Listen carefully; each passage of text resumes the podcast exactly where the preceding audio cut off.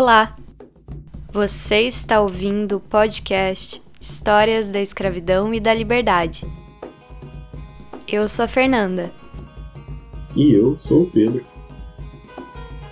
E no episódio de hoje vamos dialogar sobre a escravidão em Havana, Cuba, e em Desterro, Brasil, em uma perspectiva comparada.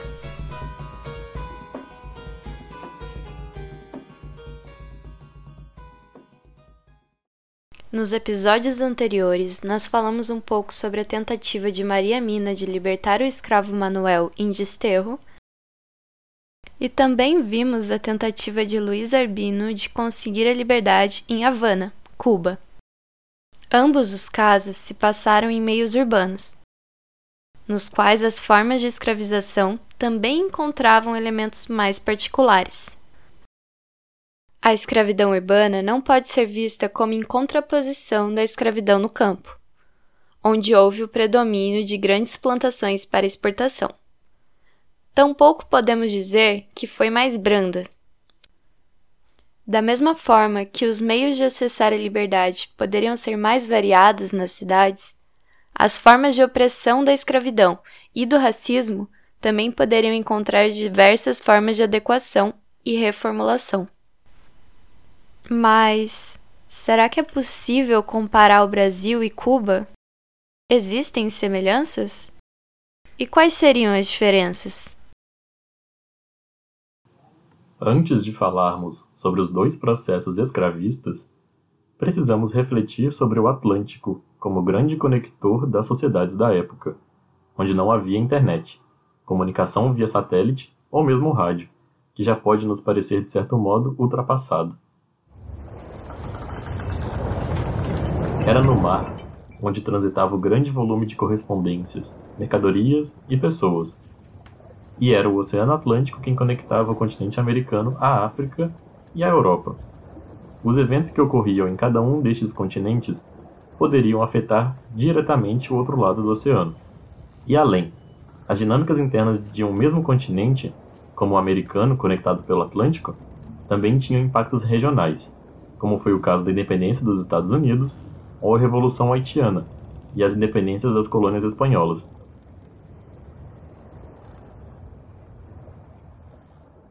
Desta forma, o que acontecia nos dois últimos bastiões da escravidão nas Américas era observado de perto um pelo outro. O Brasil olhava com atenção o desenrolar da escravidão em Cuba, e Cuba também mirava o Brasil. Mas a primeira coisa que nos chama a atenção aqui é sobre o momento pelo qual passavam esses dois locais. No Brasil do século XIX, a independência foi conquistada ainda em 1822, enquanto Cuba seguiu sendo uma colônia espanhola até 1898. Entretanto, essa diferença na conquista da independência não fez com que o Brasil ou Cuba tivessem economias tão diferentes assim. Em Cuba, houve o predomínio do cultivo de cana-de-açúcar, e, mais tarde, também apareceram os cafezais. Um caminho um tanto conhecido também pela história do Brasil neste longo século XIX.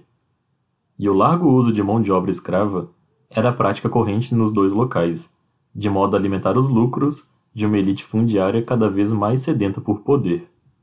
Em Cuba, tal elite até recebeu uma nomenclatura própria, sendo chamada de sacarocracia fazendo alusão direta ao plantio de cana.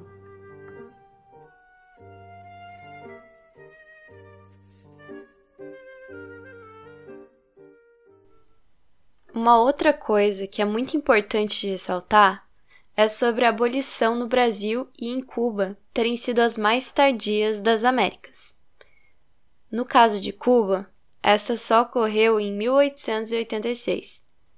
Já no caso brasileiro, apenas dois anos mais tarde, em 1888. E tanto a ilha de Cuba, na região do Caribe, quanto o Brasil foram somados os dois maiores polos de recebimento de população africana escravizada. Porém, na questão das abolições que parecemos encontrar algumas diferenças. Como foi dito, o Brasil se tornou independente no começo do século XIX Porém, dentro da sua reorganização interna, os grandes proprietários seguiram desempenhando um enorme papel no funcionamento do Estado Nacional, de modo que a autoridade local muitas vezes se mesclava com a do proprietário da região. Essa elite que explorava a mão de obra escrava lutou para retardar o fim da escravidão, ou, ao menos, torná-lo mais gradual, lento e seguro aos seus objetivos, o quanto fosse possível.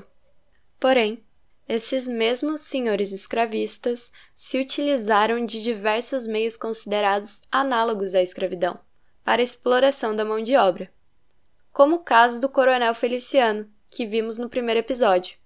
Ele permitia a alforria de seus escravos para cada vez mais torná-los dependentes de si em quase todos os aspectos, mas se utilizando de contratos legais. Aqui é importante dizer que não havia uma separação muito clara entre o trabalho escravo e o trabalho livre. Na verdade, eles seriam um contínuo com duas pontas. A escravidão é uma forma de exploração de trabalho e que o trabalhador é propriedade do patrão.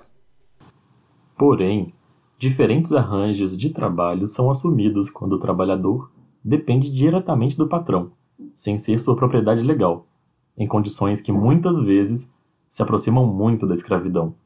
E além disso, não raramente, os libertos ocupavam os mesmos postos de trabalho de quando eram escravizados, exercendo as mesmas funções. Os maus tratos, a alimentação precária e a pouca remuneração. Não seria isso uma nova forma de escravidão?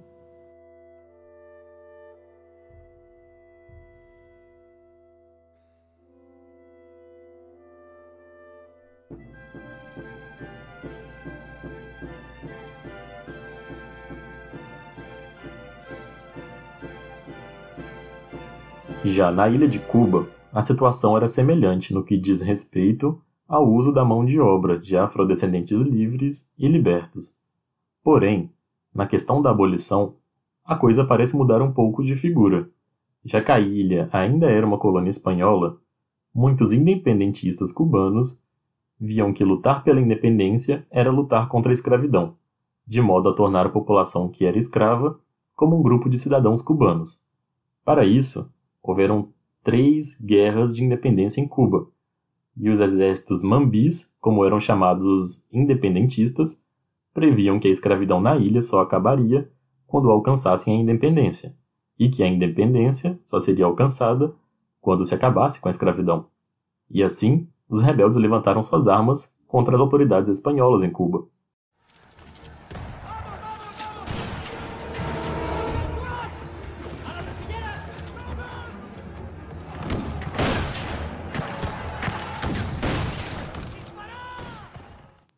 A autora Ada Ferrer ainda defende que a sacarocracia cubana se apoiava na Espanha para manter não apenas a escravidão, mas também a não permitir a independência de Cuba, pois temiam que a desordem provocada pelas guerras de independência afetasse seus negócios.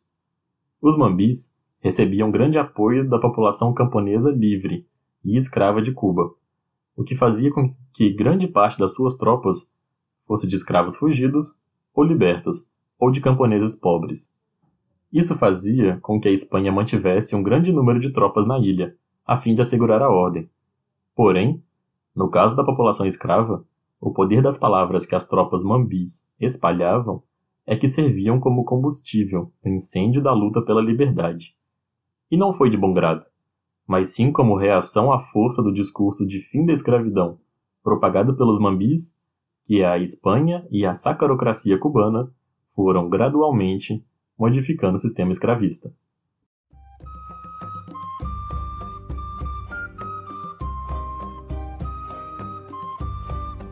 Já no Brasil, a luta pela independência de Portugal não significou a luta pelo fim da escravidão.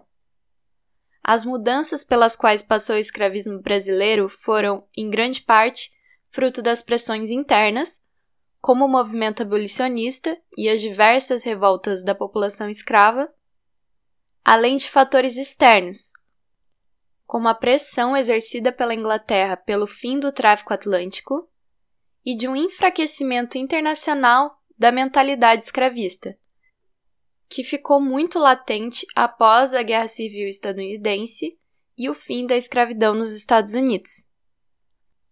Desse modo, indo contra a ideologia oficial propagada, é importante termos em mente que o fim da escravidão no Brasil não veio de mão beijada de cima para baixo, mas sim que foi fruto de diversas lutas travadas por indivíduos e grupos e contextos sociais que possibilitaram o seu fim. Nesse momento, se levantaram muitas vozes negras contra a própria condição a que seus semelhantes estavam sujeitos. No Brasil, hoje, há um grande destaque para a figura do Luiz Gama, ou apenas Dr. Gama, que atuando como advogado na prática, apesar de não ter formação em direito, foi responsável pela libertação de centenas de escravos no Brasil. Do lado cubano, a figura de Antônio de Maceu, chamado popularmente de Titã de Bronze, também nos dá o exemplo de uma figura negra que lutou pela libertação de africanos e afrodescendentes enquanto general do exército Mambi. Em duas frentes de batalha distintas, tanto Gama quanto Maceu lutaram pelo mesmo ideal de liberdade para os escravos e igualdade racial para a população negra, e em sua época sofreram duro racismo. E é no racismo legado pelo período escravista que encontramos outro ponto de encontro entre os dois locais, dadas as devidas proporções. E são as práticas racistas que permeiam todo o continente americano que denunciam a importância de conhecermos mais sobre a história da África, das próprias Américas, do período escravista e do pós-escravismo, além de dar fôlego renovado à importância das populações negras em todo o continente e principalmente no Brasil e em Cuba, dois países cujas sociedades foram profundamente marcadas pela presença de africanos e seus descendentes. Esta série de episódios de podcast foi elaborada utilizando fontes e pesquisas históricas sobre o tema. Na descrição de cada episódio, nós disponibilizamos as principais referências utilizadas na elaboração. Essa série foi pensada e realizada por Fernanda Butini e Pedro Viana. Esperamos que tenha gostado. Até a próxima!